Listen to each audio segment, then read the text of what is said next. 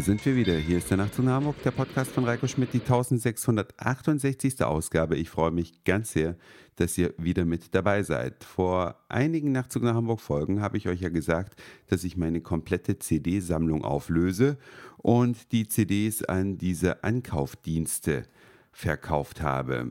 Zum Einsatz kamen Momox, Cashfix, Verkauf deine CDs und die Firma Rebuy.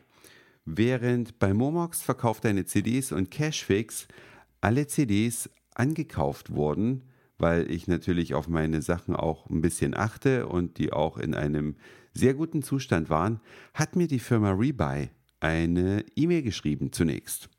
Sie meinte, dass sie die übergroße Anzahl der CDs, die ich ihnen zugeschickt habe, nicht ankaufen, denn die CDs hätten ja einen Unterschied zu dem, was äh, eigentlich gefordert ist. Was heißt das genau? Ich hatte ja auch euch erzählt, dass ich nicht genau verrate, was für CDs das alles waren. Aber da mir doch ein paar Nachzug nach Hamburg-Hörer geschrieben haben, äh, was es für Musik ist, die ich so höre, gibt es jetzt einen kleinen Querschnitt durch die CDs, die die Firma Rebuy nicht angenommen hat. Unter anderem U96, das Boot, kennt das noch jemand? So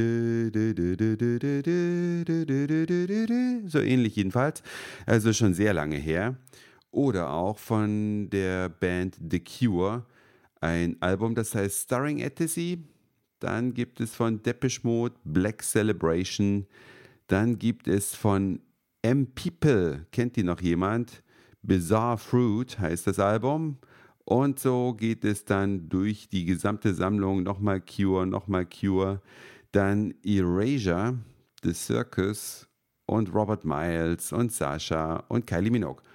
Was ich nicht verstehe, unter anderem steht hier, da wir den Artikel Kylie Minogue Ultimate Kylie leider nicht annehmen können. Unsere Warenannahme hat folgende Unterschiede festgestellt. Die Disk ist zu stark zerkratzt bzw. die Datenschicht ist beschädigt. Muss ich eins dazu sagen, diese CD habe ich 2011 in Australien gekauft und genau einmal eingelegt in ein Laufwerk, nämlich um sie zu digitalisieren, damit ich sie in iTunes habe. Das heißt, die CD ist nie benutzt worden und die Oberfläche ist lupenrein. Ich glaube, die kann man sogar unter dem Mikroskop angucken, da wird man nicht mal einen Fingerabdruck drauf finden. Dennoch behauptet Rebuy, die Disk ist zu stark zerkratzt bzw. die Datenschicht ist beschädigt. Interessanterweise, Rebuy ist der einzige Dienst, der irgendetwas reklamiert hat, obwohl alle CDs, die ich in meiner Sammlung hatte, natürlich im gleichen oder sehr ähnlichen Zustand sind.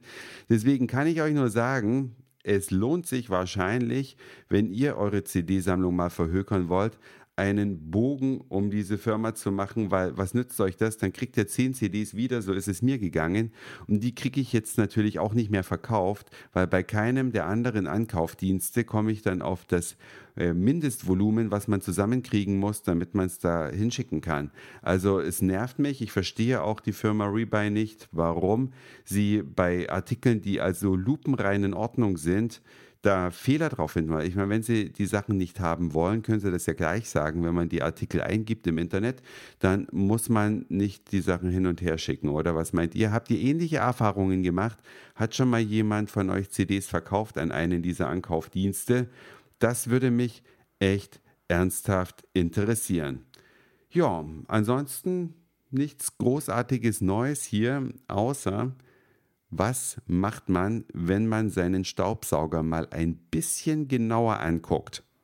Ja, ich weiß, das macht normalerweise niemand. Man schnappt sich das Ding, saugt Staub und das war's. Aber ich habe neulich auf dem Balkon draußen oder genauer gesagt auf der Terrasse Staub gesaugt, weil die Birken schmeißen ja derzeit immer diese kleinen fiesen Fitzelchen runter und die ähm, kann man am besten mit dem Staubsauger aufnehmen. Jedenfalls stand der Staubsauger so in der Sonne und ich gucke mir den ein bisschen genauer an und denke, hm, hier sind ja noch ein paar äh, Klappen, die man öffnen kann. Hab dann auch alle aufgemacht und simsalabim, darunter verbargen sich an zwei Stellen eingebaute Filter. Ich rede jetzt nicht von so einem Feinstaubfilter, den man ja bei jedem Staubsauger mittlerweile so hat, wenn es jetzt nicht gerade so ein 19-Euro-Teil ist. Auf jeden Fall habe ich dann gesehen, dass man diese Filter auswaschen kann. Ja, bei dem Staubsauger, den ich hier habe, kann man diese Filter auswaschen und das wird alle halbe Jahre empfohlen. Seit anderthalb Jahren habe ich den Staubsauger, habe es noch nicht gemacht. Das habe ich jetzt natürlich nachgeholt, aber deswegen mein Tipp an euch. Schaut euch doch mal euren Staubsauger ein bisschen genauer an. Vielleicht findet ihr ja da auch geheime kleine Klappen oder kleine Schächte, wo sich ein Filter drin verbirgt. Und der kann erstaunlich schmutzig sein und kostet euch nicht nur Saugleistung, sondern natürlich auch Strom. Deswegen die Dinger entweder reinigen, wenn man sie reinigen kann, oder beim Hersteller das Ding als Ersatzteil nachbestellen und auswechseln. Das war's für heute. Dankeschön fürs Zuhören, für den Speicherplatz auf euren Geräten. Ich sag Moin, Mahlzeit oder guten Abend, je nachdem, wann ihr mich hier gerade gehört habt. Und vielleicht hören wir uns schon morgen wieder. Euer Reiko.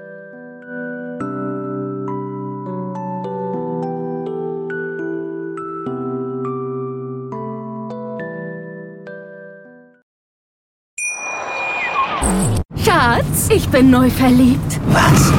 Da drüben. Das ist er. Aber das ist ein Auto. Ja, eben. Mit ihm habe ich alles richtig gemacht. Wunschauto einfach kaufen, verkaufen oder leasen. Bei Autoscout24. Alles richtig gemacht.